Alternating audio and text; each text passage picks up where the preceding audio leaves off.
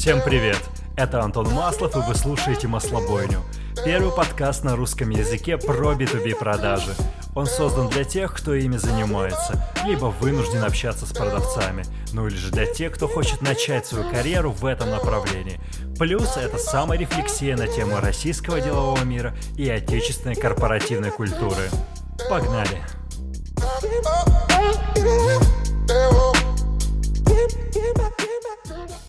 Доброе утро, дорогие друзья. Маслобойня 21 уже в эфире.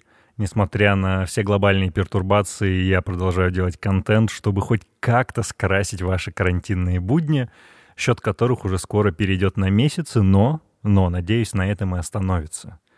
Я сегодня хочу поговорить о том, как выжить максимум своей текущей работы. И речь не про удаленку, то есть типа как быть более эффективным в удаленке, конечно, нет. Речь идет несколько о другом. Я сужу по себе. Дело в том, что я нахожусь дома всего одну неделю, и у меня в голову лезут всякие странные, неприятные мысли. Ну, шутка, конечно. Я начинаю рефлексировать на тему того, насколько я полезен на текущем рабочем месте, что я могу делать лучше, что у меня не получается делать хорошо. Конечно, в голову приходят различные неудовлетворенности тем, чем я занимаюсь. Вот все в таком духе. И, как известно, чем больше ты думаешь, тем больше Бог знает, до чего ты можешь додуматься. Поэтому я решил поделиться какими-то советами о том, как реально выжить максимум из того, чем вы занимаетесь. И опять же, речь не про удаленку, а речь в целом о вашем деле, призвании, занятии, которым вы сейчас заняты. Это 50 на 50 мои мысли и то, что я читал последние несколько месяцев э, в различных классных журналах по менеджменту и надеюсь, оно будет вам полезным. Согласитесь, что работа кажется идеальной только в тот день, когда вы впервые прочитали описание вакансии. Ну, может быть, первую неделю, когда вы вышли на новое место. Все очень круто. Новый офис, новые коллеги, новый коллектив. Все двигается очень здорово, но спустя какое-то время вы начинаете чувствовать неудовлетворенность, может быть, вы начинаете чувствовать стресс, может быть и начинаете думать о том, что, блин, может, я принял неправильное решение, мне следовало идти на какую-то другую позицию. И эти идеи, они начинают, ну, скажем так, влиять напрямую на качество вашей профессиональной жизни. Это качество профессиональной жизни, по сути, 50%, ну, у кого как, но у меня точно 50% от, в принципе, общего показателя качества жизни, которой я живу. Поэтому надо как-то переосмыслить, посмотреть на вещи чуть шире, и, надеюсь, вот те идеи, которые я сейчас вброшу, позволят вам не только стать чуть более счастливыми на работе, но и позволят, скажем так, обеспечить себя какими-то устойчивыми преимуществами перед другими коллегами, повысят вашу степень комфортности нахождения в коллективе, на рабочем месте — и, конечно, они будут положительно влиять на репутацию, которую вы так долго строите. Я надеюсь, что вполне успешно. Что ж, совет номер один. Станьте волонтером, проволонтерьте для участия в каких-то новых задачах, связанных с вашей профессиональной деятельностью. Чем больше организация, тем больше, как правило, она любит образовывать какие-то маленькие команды для того, чтобы решить м, вполне специфические задачи. И на старте, конечно, всегда нужны волонтеры, потому что, ну, условно, светлая идея приходит в голову какому-то одному человеку, и, конечно, ему нужны волонтеры, которые его поддерживают и попробуют это реализовать.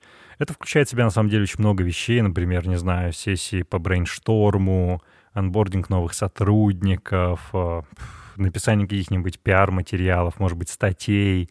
В общем, это очень много разношерстных проектов, которые, как правило, возникают, и везде нужны люди, которые это будут делать.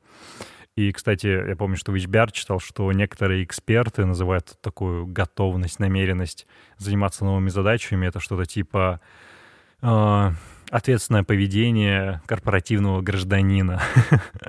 вот, но в любом случае это воспринимается очень хорошо, потому что ты на первый план уносишь свою не финансовую мотивацию, свою не какую-то там бенефит мотивацию, и, конечно, это очень сильно влияет на ваш перформанс, на вашу оценку перформанса, и все в таком духе. Начать можно очень просто. Обратитесь к своему руководителю, возможно, к отделу кадров. Есть ли какие-то задачи, с которыми им необходимо помочь, можете ли как-то там лучше использовать свои навыки. В общем, это очень круто, потому что вы таким образом будете расширять, может быть, даже свою экспертизу, но как минимум вы расширите свое влияние в организации. И, ну, слушайте, проактивность, она всегда ценится вне зависимости от масштаба бизнеса.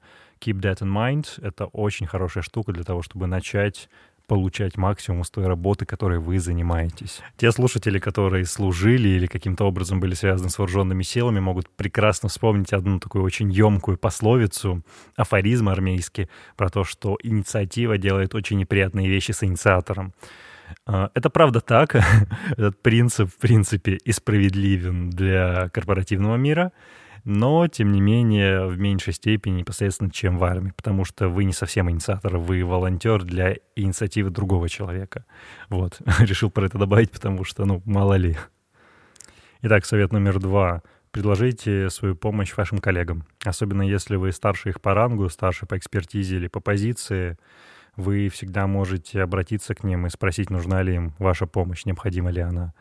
И это очень здорово, потому что исследования, которые я читал, инсиадовские, они показывают, что помощь вашим коворкерам, то есть те, с кем вы работаете непосредственно плечом к плечу, оно может очень придать э, наполнение, придать содержание вашей ежедневной работе. Поэтому, ну, не стесняйтесь этого, это очень здорово. Но, но, Пожалуйста, не позволяйте новичкам, джунам скидывать на ваши плечи их задачи, потому что я в такую ловушку попадал. Я это делал не потому, что я читал какие-то исследования, мне, правда, нравится помогать людям, особенно на рабочем месте, но некоторые джуны воспринимают это абсолютно неправильно, они думают, что вы пришли здесь, сюда, чтобы делать их работу за них. Поэтому, ну, тоже не попадайте на эту ловушку. Вот, но это, кстати, классный способ действительно наполнить свой день содержанием. То есть не только что-то брать, но и отдавать. Как известно, отдавать — это очень полезно. Кстати, на эту тему есть классная книжка Адама Гранта «Give and Take». Кто успешнее на рабочем месте, гиверы или тейкеры? Спойлить не буду, прочитайте, это очень интересно.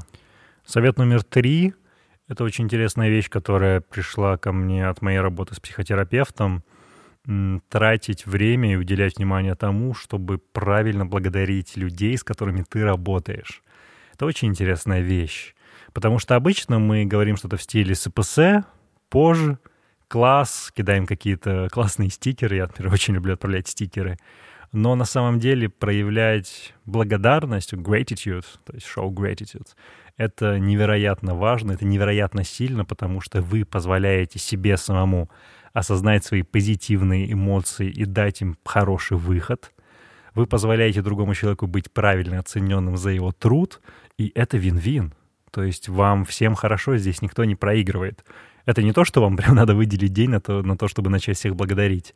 Но уделите этому внимание. И сейчас, особенно когда вы на удаленке, вы можете не стесняться, например, если вам тяжело выражать публично в офисе, Э, напишите сообщение, ну, чуть побольше. То есть, блин, большое спасибо, старик, с тобой очень здорово работать. Я очень ценю твою пунктуальность и ответственный подход к решению задач. Мне кажется, это окажет очень положительный эффект на вас и на ваши отношения в коллективе. Так, следующая вещь в этом списке, это, конечно, связано с развитием начните заниматься и изучать какие-то новые вещи, приобретать новые навыки, которых у вас прежде не было. Если вы работаете в крупной организации, то, конечно, есть какие-то activities, которые позволят вам эти навыки приобрести. Если вы работаете в организации поменьше, то я рекомендую вам поступить следующим образом. Я работаю в IT-компании. В IT-компании, которая связана очень тесно с мультимедией и с интертейментом. И поэтому наши разработчики, наша техническая команда, они блестящие спецы именно в области мультимедиа. Все, что связано с технической стороной видео, стриминга, аудиостриминга. И они говорят на аббревиатурах, которые, ну, честно, я никогда не понимал, потому что, ну, у меня нет этого бэкграунда. И вот, например, сейчас, находясь на удаленке, когда людям очень хочется социализироваться, общаться больше, я использую это время, когда мне не хочется делать задачи, мне хочется их выполнять, для того, чтобы лучше разобраться в какой-то технической стороне вопроса. И это одним камнем убивает двух птиц, одним выстрелом двух зайцев. Кажется, я что-то путаю. Так вот, Например, я могу попросить лучше рассказать мне, что значит там аббревиатуры типа RTMP и вот это вот все связанное с видеотрансляциями. И, во-первых, я обращаюсь за экспертностью другого человека, что, безусловно, приятно ему, нам каждому приятно, когда у нас спрашивают наше экспертное мнение. С другой стороны, я приобретаю новые знания, которые расширяют мои горизонты. И, в-третьих, ну, я все равно обеспечиваю коллаборацию и позволяю сотрудничать со мной, и это очень круто. Ну, то есть не теряйте время зря, воспользуйтесь этим, постарайтесь выучить новое. Ну, либо вы можете пойти на какие-то внешние курсы, это не совсем связано с выгодой именно внутри места, но, например, лично я сейчас хожу в Q Academy, это как раз Роман Кумар Виас, который у меня был в позапрошлом подкасте. Он пригласил меня в эту академию, мы сейчас изучаем digital-маркетинг. Супер эффективно, супер интересно. Ребята очень хорошо понимают маркетинг, что вообще с этим делать. И три раза в неделю я на онлайн-лекциях вечером с 8 часов до половины десятого или десяти вникаю в абсолютно новую область для меня, потому что я в маркетинге знал ну, только аббревиатуры и подход jobs to be done, и все. Вот, keep in mind that. И, пожалуй, финальный совет, который будет очень полезен и на удаленке, и тогда, когда вы вернетесь в офис, переоборудуйте свое рабочее место, потому что ваша работа начинается именно с вашего стола, вашего кабинета, вашего рабочего места. Персонализируйте его, придайте ему тот вкус, то видение, которое вы хотите, которым вы обладаете, потому что именно с этого начинается ваша удовлетворенность и ваше счастье. Здесь вход может пойти абсолютно все. То есть кто-то ставит фотографии семьи, что весьма неплохо. Кто-то приносит свои кружки, какие-то свои небольшие мягкие игрушки, как будто читаю рэп. А лично у меня, например, на моем рабочем месте стоит увлажнитель воздуха, очень прикольный, которым никто не пользовался, я притащил его к себе. Я купил лоток, в котором постоянно лежат несколько книг, на которые я регулярно поглядываю и прочитываю по абзацу или не по абзацу. Я поставил себе прикольную визитницу, постоянно притаскиваю газеты на рабочее место. Так что еще у меня там стоит? Все мои лекарства стоят. А, стоит прикольная игрушка из Японии, которую мне привозили. Это такая крутецкая акула от одного очень крутого японского дизайнера. И, в принципе, прикольный вайп. На другом месте я, например, печатал себе скриншоты с цитатами из фильмов. Например, когда я работал в брендкваде, у меня висела фотка Тома Харди из фильма «Начало», где его просят на то, чтобы он нашел правильные референсы и втянулся в круг э, одного бизнесмена. А он там говорит такую фразу, что типа «Мистер, референсы — это вообще от моя типа специализация, мое фирменное блюдо». Ну там по-английски это очень круто сказано. У меня вот висел Том Харди, а рядом висели логотипы компании, и было написано, что это наши клиенты. Они не были нашими клиентами. Но вы знаете эту историю с законом притяжения, law of attraction — и это правда работало. Ну, мой товарищ, например, рядом повесил все фотографии неформальные с коллегами, то есть с различных тусовок, еще что-то. Ничего неприличного, абсолютно хорошие фотографии, но это тоже добавляет personal touch, и это очень круто.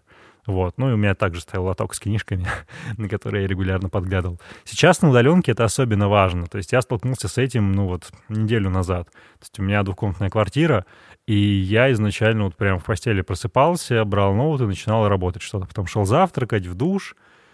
И я понял, что затем мне крайне тяжело в, это, вот, в моей постели отвлечься от работы, потому что я здесь работаю, я здесь сплю, я иногда здесь ем. Вторая комната у меня, ну, особо ничего я в ней не делал. И во второй комнате я сделал для себя кабинет. То есть я перенес туда колонки, свои рабочие бумаги, документы, там, органайзер, офисную всякую фигню.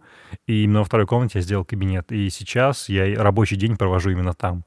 А свою спальню я использую как спальню. Я прихожу и сплю, либо смотрю там какие-то сериалы. В общем, я там не работаю совсем. И вот это разделение, оно позволяет выстроить хоть какую-то границу между рабочей жизнью и личной потому что вы можете столкнуться с тем, что ну, вас долбанет, бомбанет, зафрустрируете от того, что вы постоянно в работе 24 на 7, как будто вы работаете семидневку. Поэтому, пожалуйста, примите этого внимания, это очень важная штука. И, пожалуй, финальный пункт. Найдите себе какое-то новое хобби, которым вы будете заниматься. Не обязательно оно должно быть связано с каким-то времяпрепровождением на улице, совершенно нет. Вы можете заниматься этим дома я не знаю, ну, начните изучать искусство. Возьмите какой-нибудь курс на теориях и практиках, я не знаю. Начните слушать подкасты, там, не только я делаю подкасты, есть много других классных подкастов, которые тоже нужно слушать. В общем, постарайтесь найти себе занятие, которое абсолютно не связано с вашей работой. Вот для меня, например, это контент — ну, то есть, блин, я работаю в продажах, я работаю в IT, и, ну, контент с этим связан в целом, потому что он помогает продавать, но это абсолютно другая вещь. Я должен быть креативным, я должен придумывать темы, я должен структурировать материал, я должен записывать его. То есть я занимаюсь абсолютно другими вещами, которые очень здорово перезагружают мою голову. Это я советую и вам. Найдите что-то, что будет как бы заставлять ваш мозг думать совершенно в другом направлении или совершенно другим полушарием. Вы знаете эту теорию. Что ж, это все для подкаста номер 21. А, отдельно хочу обратить внимание на то, что я все еще продолжаю участвовать в премии HC Alumni Awards 2020. Ссылка будет в описании. Пожалуйста, зайдите, проголосуйте за меня. Для меня очень важен ваш голос. Если вы слушаете это на Яндексе, Spotify или Дизере, то, пожалуйста, прогуглите просто HCE 2020 Alumni Awards и можете найти меня в категории медиа. Отдельно я завел себе аккаунт на Патреоне с очень хорошими бенефитами, бенефитами для тех, кто меня поддержит, причем там очень символические суммы. Поэтому буду рад вашей поддержке, как бы это тривиально не звучало. Если я вас бешу, или я вам не нравлюсь, или вы считаете, что по каким-то причинам меня не стоит поддерживать, я так справлюсь, то поддержите комьюнити Алаверды. У них тоже есть аккаунт на Патреоне. Это будет направлено в дело, и все пойдет только на пользу. И как обычно, до новых встреч.